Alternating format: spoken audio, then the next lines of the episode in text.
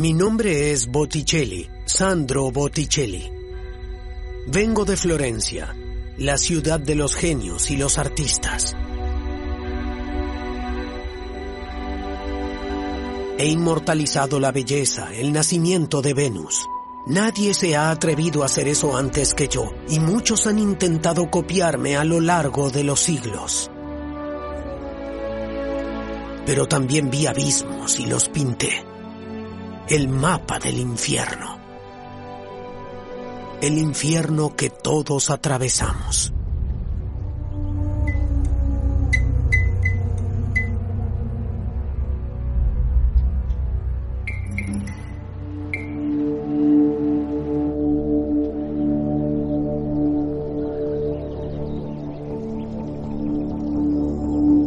La Biblioteca del Vaticano guarda tesoros de la humanidad libros que nos acercan a la cultura, la investigación, el trabajo y el arte de los siglos y otras cosas. El Vaticano, uno de los lugares mejor custodiados del mundo. Detrás de sus altos muros se guardan grandes secretos.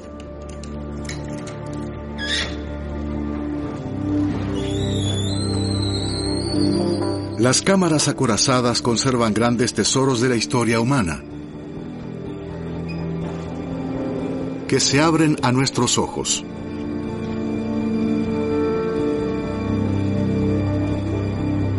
La luz del sol tiene un poderoso efecto degradante.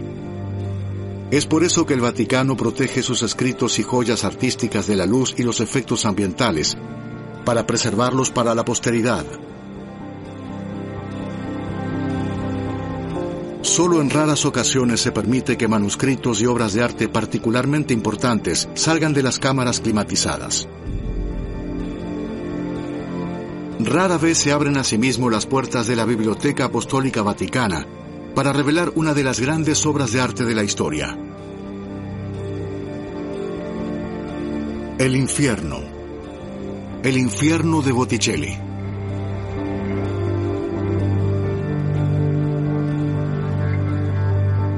En los complejos anodinos del Vaticano, el mapa del infierno de Botticelli se somete a un proceso único.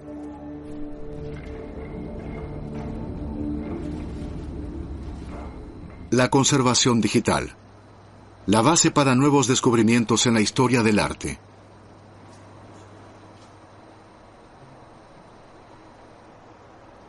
El escaneado científico de manuscritos es una forma de preservación y apertura al mismo tiempo. De este proceso surge algo nuevo. El embudo del infierno de Botticelli, el mapa del infierno, en un potentísimo escáner de gran formato. Su alta resolución lo convierte en una especie de lupa digital. Los detalles, los pigmentos de color, las sombras, se capturan con una profundidad y densidad que la vista humana no es capaz de alcanzar. La visión del ojo humano al observar un original es limitada. Sin embargo, si agrandamos la imagen, puede que podamos apreciar detalles que no distinguíamos antes. ¿Hay todavía detalles por descubrir?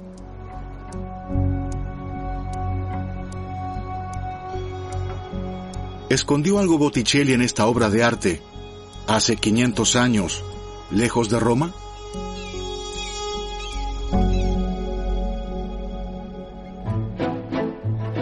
Yo, Sandro Botticelli, vengo de la ciudad de los genios y los artistas, de la hermosa Fiorenza, mi Florencia. Los edificios de Florencia, sus callejones y sus calles empedradas resuman historia. Prosperidad y sufrimiento, belleza y tristeza, Botticelli nació y se crió en una pequeña calle del distrito de Ognissanti. Sandro Botticelli fue uno de los pintores más famosos del mundo, pero ese no era su verdadero nombre.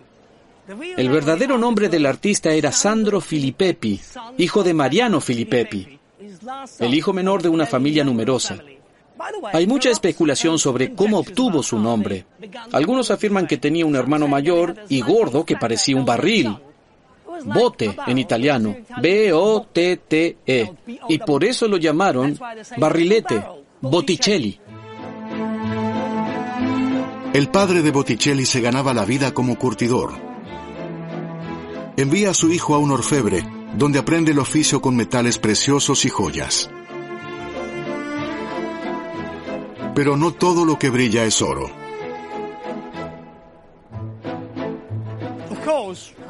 Trabajar como orfebre no era fácil, rodeado de fuego y con un calor casi insoportable. Botticelli miró alrededor del taller y comenzó a interesarse por el dibujo.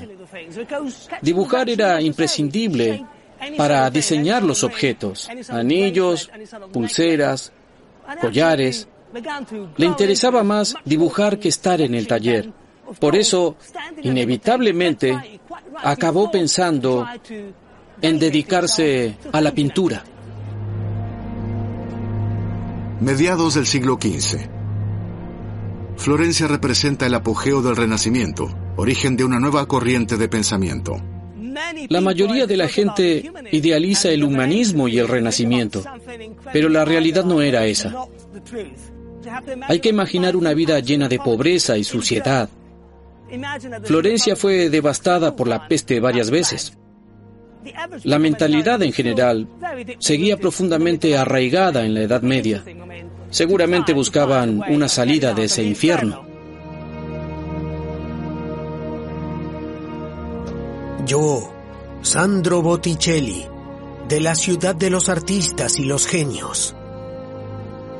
Dicen que soy un artesano. ¿Un mero pintor de coloridos murales? No, soy un artista, porque veo más de lo que ven ustedes. Mi tarea es observar y documentar. Por eso le regalé al arte mi diseño para la eternidad.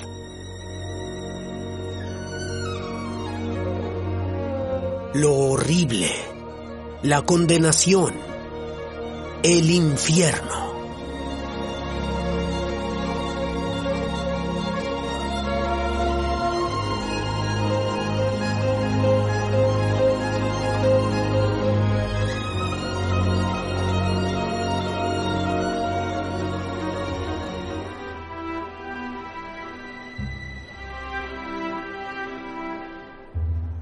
Cuando nos fascina algo hermoso, lo inmortalizamos. Lo miramos una y otra vez. Hoy de forma digital, en aquel entonces a través de los artistas. La función que cumplen hoy los documentales y las grabaciones es la que cumplían entonces las pinturas de Botticelli, ilustrar historias, la religión, los mitos, para una generación en la que el arte era la única ventana a otros mundos, tiempos y fantasías.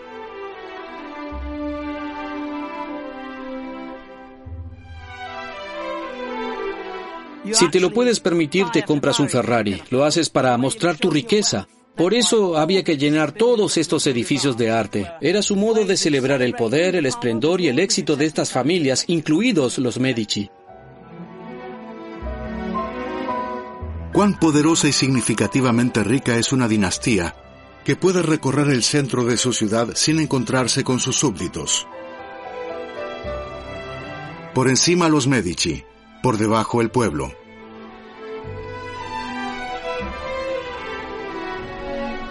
Tener poder sobre la ciudad y hacer todo lo posible para exhibirlo.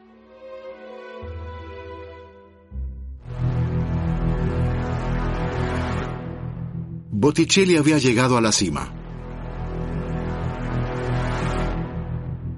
No pedía permiso a los Medici. No. Como su artista, entraba y salía a placer. Estamos aquí en el monasterio junto a la iglesia de San Lorenzo. Hace unos 500 años, Lorenzo di Pierfrancesco de Medici invitó a un gran pintor llamado Botticelli a trabajar en un proyecto fascinante e impactante a su vez. Lorenzo di Pierfrancesco de Medici le encargó las ilustraciones de la Divina Comedia de Dante. Era un verdadero desafío, porque la Divina Comedia de Dante estaba muy presente en el imaginario visual general. Botticelli aceptó la tarea, aunque al principio seguramente lo hizo con perplejidad porque era un desafío muy, muy grande, pero al final aceptó el trabajo y firmaron un contrato. Lorenzo di Pierfrancesco y yo, aliados en el alma y en el arte, elaboramos un contrato con objetivos comunes. Dar vida a las mágicas líneas de la comedia. Tan veraz, tan cercana, tan intensa y abarcadora como nunca antes. Estábamos de acuerdo. Así es como debía ser. No tenía ninguna duda, lograríamos algo inmenso. El resultado es una visualización del viaje de Dante a través del infierno. Una obra monumental. El texto completo del poeta al estilo de un cómic. En 1480, Botticelli realiza los primeros trazos en Florencia.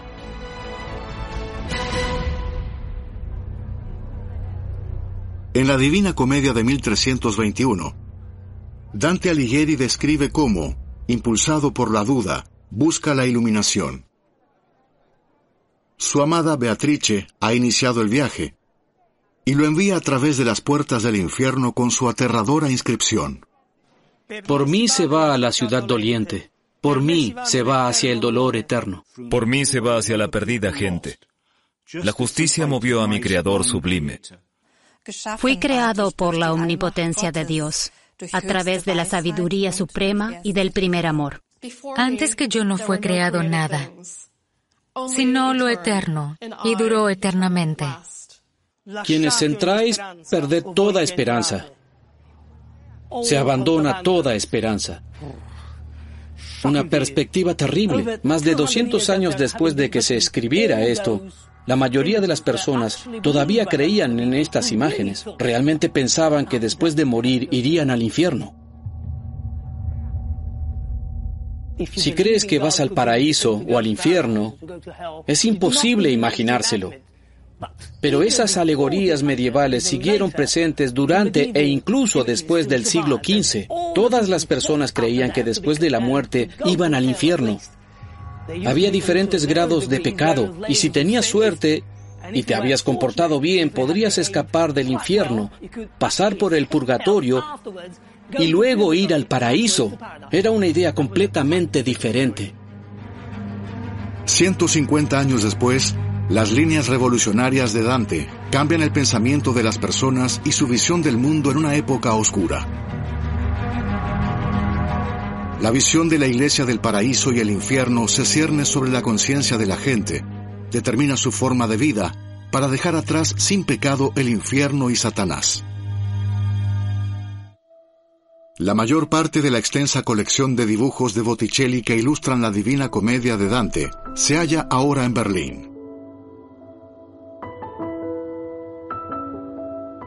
Para el Kupfertischkabinett, Museo de Grabado y Dibujos de Berlín, es a la vez un tesoro y un milagro.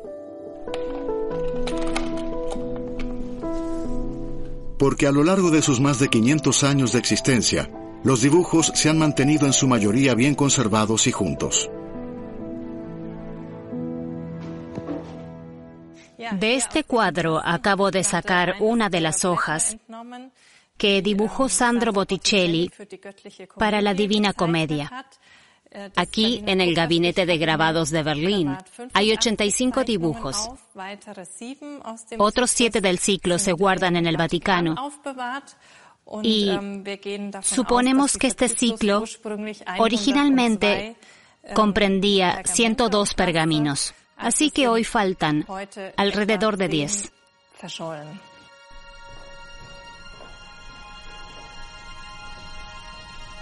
¿Por qué son tan importantes estos dibujos? Esta obra no es una pintura típica de Botticelli, grande y colorida. Hoy en día, y de hecho desde su descubrimiento, se dice que es una de las obras más importantes del arte renacentista. En realidad, se puede decir que Botticelli dibuja las palabras de Dante como ningún otro ilustrador del poeta previo o posterior. Las traduce en imágenes y nos la presenta como una historia pictórica. No es una obra de arte, son 92 obras de arte. Cada dibujo es un Botticelli fascinante, con la fuerza y la magia inimitables del artista. El viaje dantesco del infierno al paraíso, con una estética e intensidad impresionantes.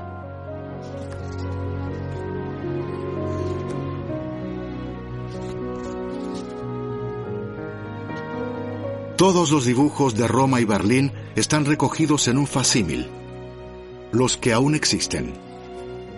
Aquí hay algunas páginas en blanco. Y estas son hojas que se perdieron. Y es muy interesante al tener aquí este detallado mapa del infierno. Uno puede intuir cómo Botticelli se imaginaba la representación de estos cantos, de los que no tenemos ninguna hoja.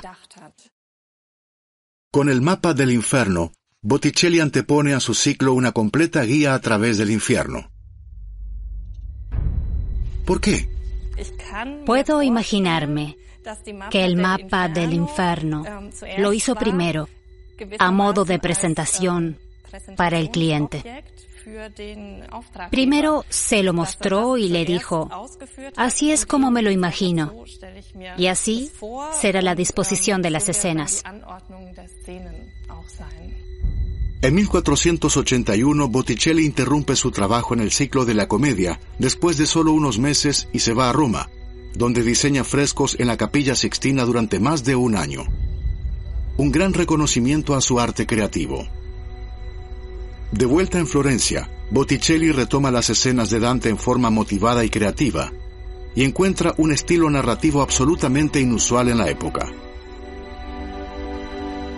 Botticelli demuestra ser un gran innovador e inventor artístico. El mapa del infierno de la Biblioteca Apostólica del Vaticano es el estudio conceptual, el plano para la realización de la obra maestra de los cien cantos. Establece los cimientos de su inusual enfoque. Es interesante comparar los dibujos de Botticelli con un código básicamente contemporáneo que surgió entre 1480 y 1485. Aquí tenemos la relación tradicional entre imagen y texto.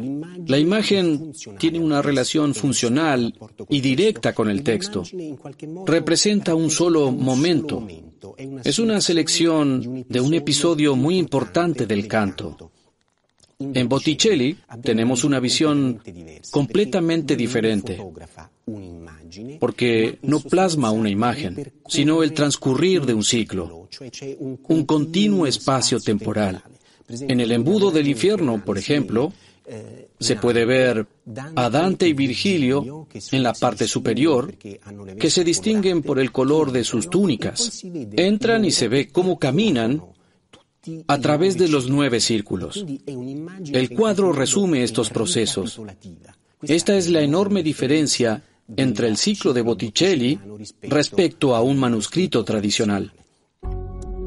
Pero Botticelli va un paso más allá. Necesita espacio para su tipo de dibujos y planea algo nuevo. Además de la representación de varias fases en una misma hoja, Botticelli planea una disposición especial del texto análogo. Cada uno de los cien cantos se escribe en el reverso del pergamino, del revés. En consecuencia, la imagen aparece siempre arriba y el correspondiente canto abajo. Y así queda claro. De ahí solo puede surgir un libro, con el embudo del infierno como imagen de portada. Lo más probable, en efecto, es que si se tienen 102 hojas de pergamino, que tienen un orden predeterminado, que se mantenga en forma encuadernada. Cualquier otra cosa sería ilógica.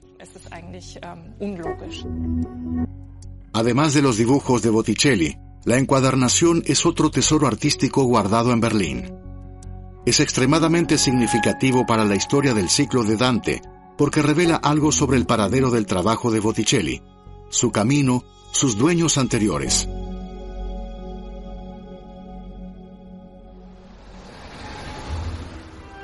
Cada vez que los dibujos de Botticelli se exhiben en exposiciones internacionales, como esta en la Galería Court Hall de Londres, los visitantes quedan sorprendidos por el vigor y la creatividad de la obra del artista florentino.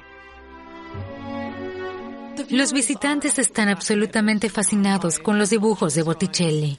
Algo que he notado una y otra vez es que miran los dibujos de cerca, porque son muy delicados y detallados. Botticelli tenía un conocimiento muy profundo del trabajo de Dante. Esto se puede ver en sus dibujos. Capturó la oscuridad y los horrores del infierno, igual de bien que la belleza divina del paraíso. Cuando se trata de Botticelli, la mayoría de la gente piensa en dioses y ángeles, en una belleza melancólica, dulce y elegante. Este lado de Botticelli es desconocido para muchos.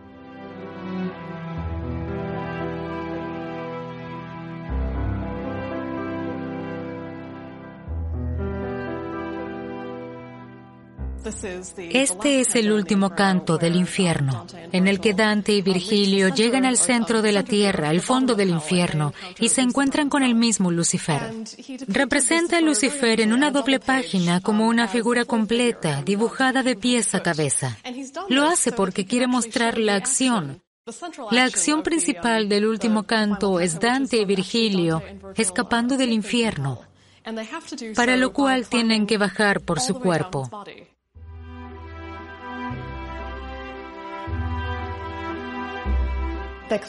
Bajan por su cuerpo agarrándose de su denso pelaje y cuando llegan a su muslo están cabeza abajo desde nuestra perspectiva.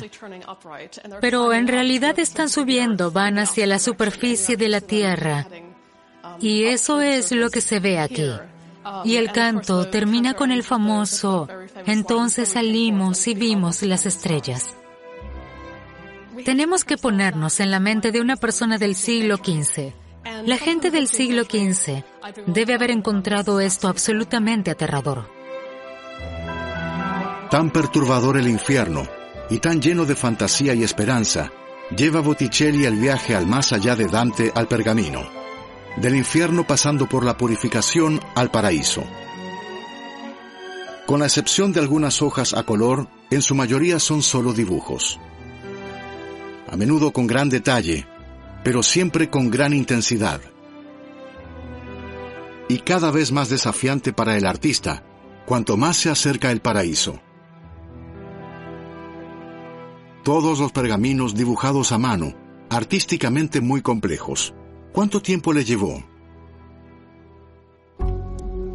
El mundo del dibujo se ve completamente diferente hoy en día. Las posibilidades técnicas modernas cambian enormemente el trabajo de los artistas.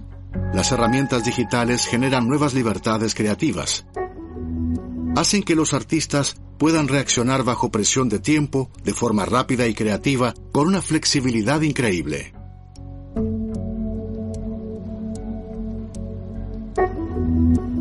Con tinta virtual sobre materiales naturales virtuales, se pueden crear visiones al estilo de otros tiempos.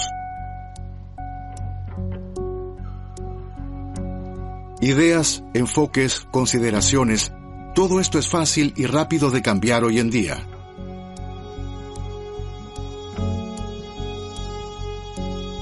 Un contraste dramático comparado con la época de Botticelli.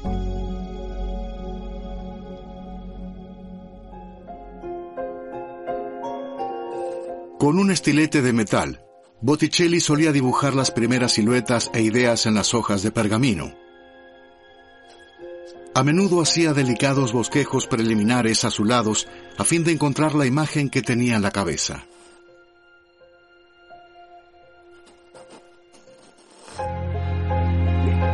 Luego Botticelli finalizaba a tinta los dibujos con líneas puras con gran experiencia y habilidad.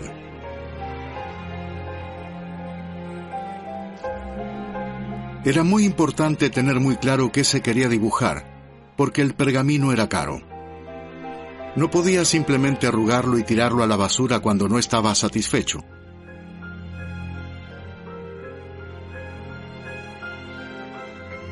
Y así hay dibujos que dan fe de su cambio de opinión. Tenemos evidencia de que cambió composiciones. Por ejemplo, con el primer dibujo del paraíso. Originalmente dibujó a Dante y Beatriz flotando hacia arriba, desde la tierra hasta la primera esfera celestial, en un lado de la hoja. Luego decidió colocarlos en el lado opuesto. Así que giró la hoja 180 grados y los dibujó con tinta. Este es el dibujo final, pero aún se puede ver la figura fantasmal de Dante y Beatriz por debajo. No todas fueron decisiones creativas. El ciclo revela en varios puntos que esta tarea presentó problemas a Botticelli. Se puede decir que Botticelli debió haber trabajado bajo presión en algunas fases, bajo presión de tiempo. Hizo correcciones, borró. También se puede ver en algunos puntos una cierta aceleración en la ejecución.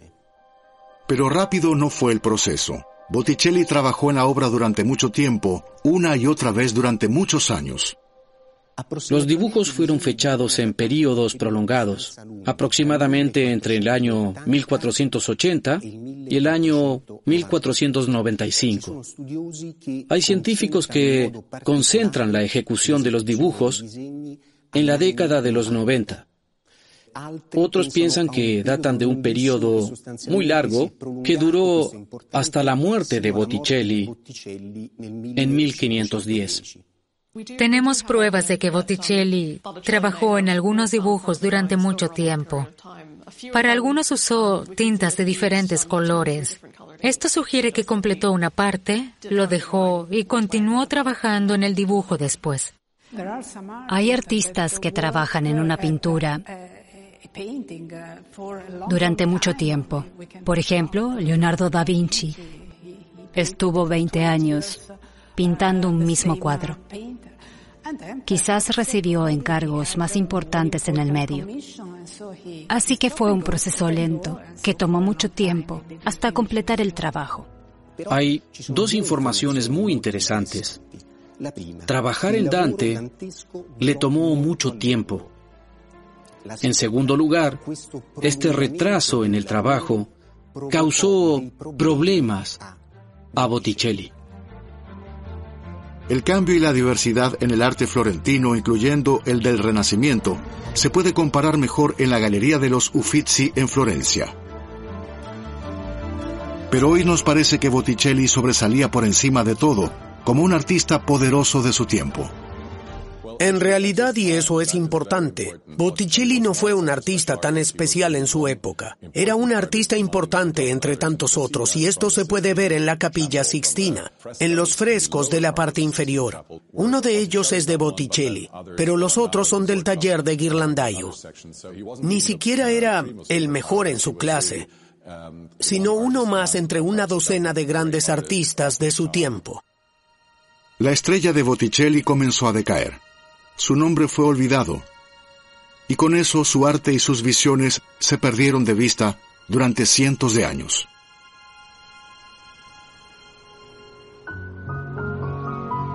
Otro mundo, otra época.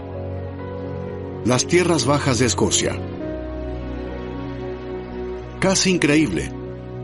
Pero aquí, después de muchos siglos de olvido, reaparecieron la mayoría de los dibujos de la Divina Comedia de Botticelli. Lennox Love es la residencia del duque de Hamilton. Se podría pensar un hermoso y gran castillo. Pero la antigua residencia de Hamilton era un palacio, mucho más grande, hasta lo inimaginable. Fue destruido y su estructura original es solo visible en las fotografías. El legendario Palacio Hamilton no solo era grande, era también un tesoro artístico. Fue el décimo duque de Hamilton quien poseía fascinación por extraordinarios tesoros artísticos, quien acumuló esta riqueza. El décimo duque de Hamilton era un hombre muy tímido y también orgulloso. Se enorgullecía de ser el duque de Hamilton y Brandon. Era el noble más importante de Escocia y quería que la gente reconociera que era una figura muy, muy importante. Con este fin, creó un tesoro que reflejaba su importancia y la de su familia.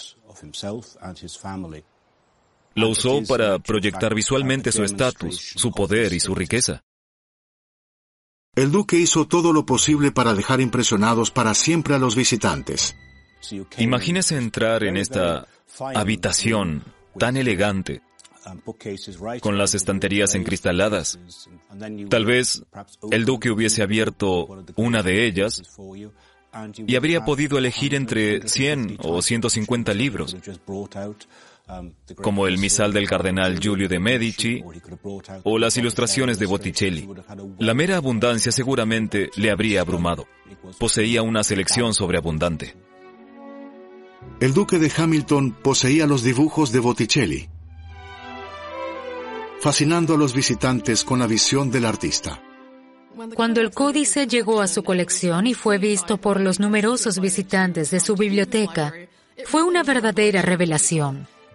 Botticelli y su arte habían caído en el olvido durante mucho tiempo y estaba siendo redescubierto a través de estos maravillosos dibujos. Aquí en Escocia, los dibujos de Botticelli fueron descubiertos nuevamente después de siglos. ¿De dónde habían salido? ¿Cómo reaparecieron? La razón por la que el duque adquirió los dibujos de Botticelli estuvo en Italia de 1791 a 1802 y allí adquirió numerosos manuscritos.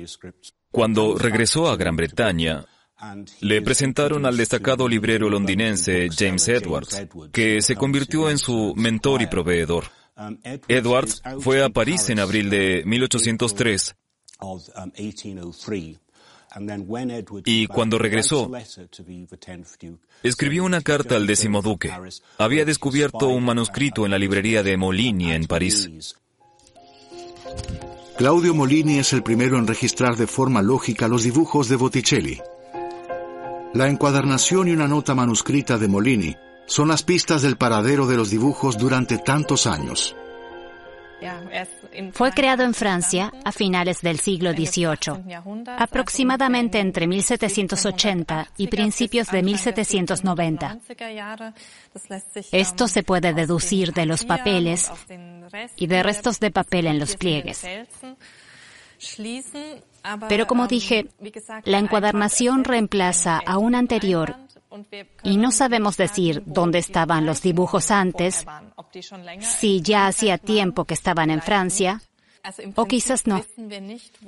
En principio no sabemos dónde estaban los dibujos desde que Botticelli los entregó hasta que Molini los enumere y los cuenta aquí, en esta encuadernación. Sigue sin saberse quién fue el primero en reconocer el increíble valor artístico del códice de Botticelli. Muy poca gente estaba interesada en Botticelli a finales del siglo XVIII. 350 años después de su muerte vuelve a estar muy cotizado.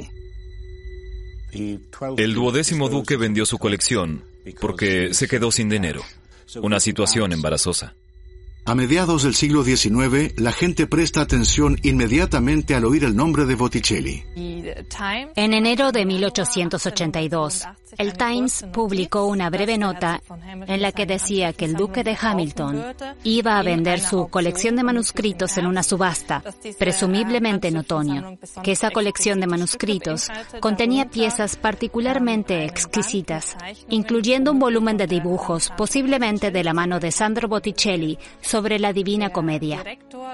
El director del gabinete de grabados de Berlín, Friedrich Liebmann, mostró interés de inmediato y quiso asegurarse estos dibujos de Botticelli para el museo. El duque aceptó y el 25 de octubre de 1882 se recibieron 80.000 libras esterlinas del gobierno prusiano. El catálogo original de la subasta se convierte en un protocolo de entrega. La increíble colección de tesoros de arte del duque de Hamilton pasa a ser propiedad de Berlín. A finales de octubre de 1882, la colección de Hamilton se empaqueta en 18 cajas de zinc y se envía a Berlín en cuatro barcos separados desde la costa inglesa.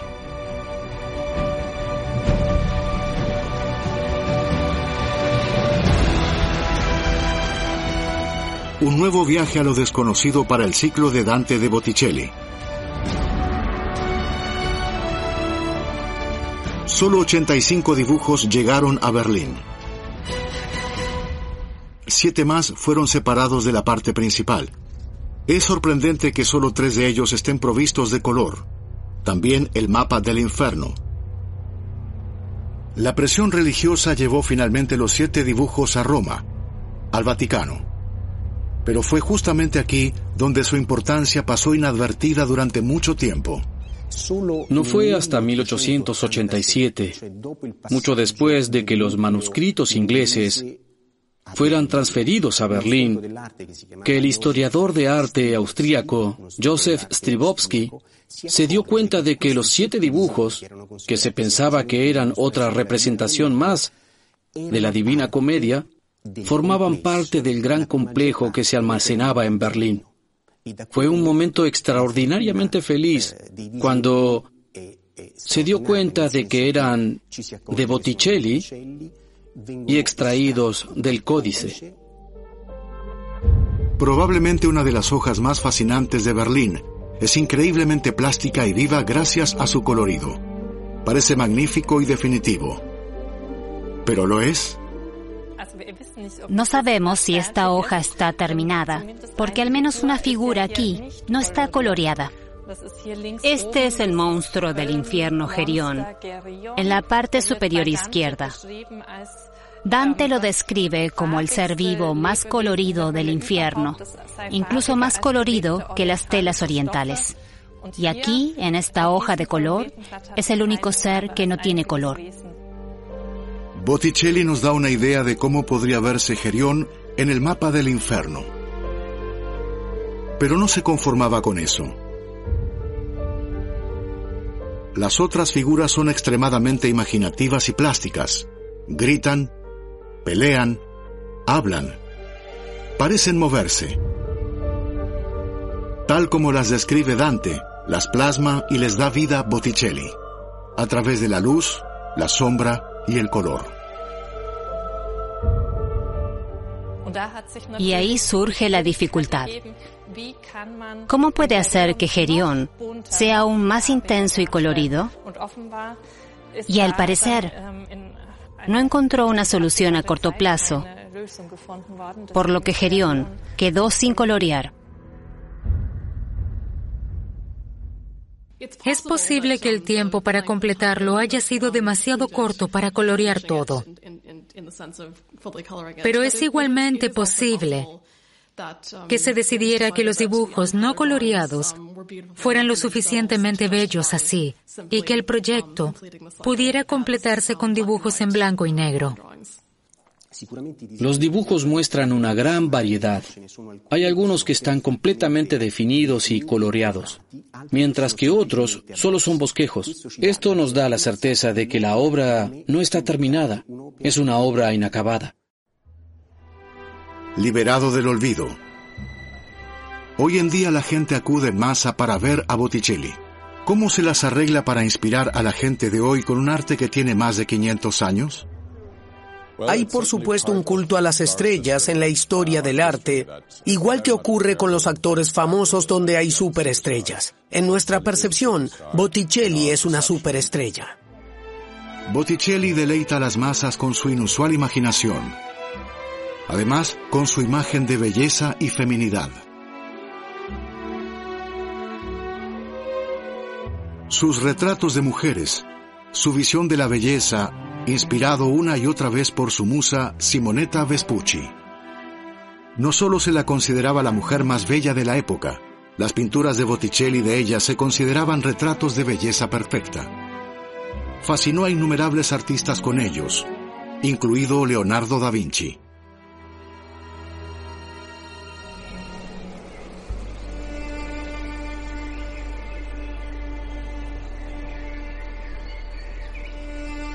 Ognisanti, el distrito florentino donde Botticelli vivió gran parte de su vida.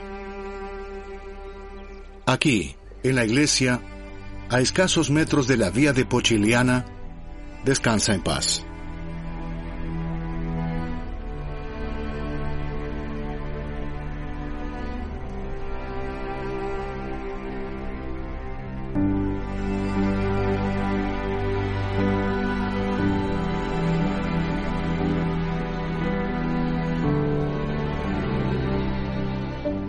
Hoy en día la obra de Botticelli está en todas partes.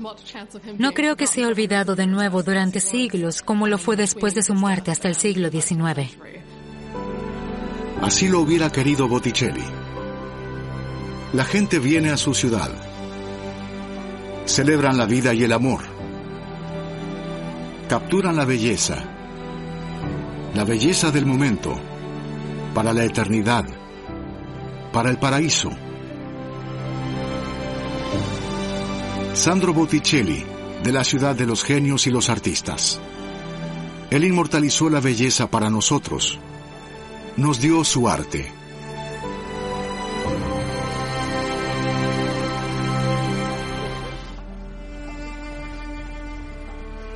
El original de Botticelli se guarda de nuevo en las cámaras acorazadas del Vaticano, hasta que la tecnología nos permita tal vez examinar aún mejor su obra y descubrir más.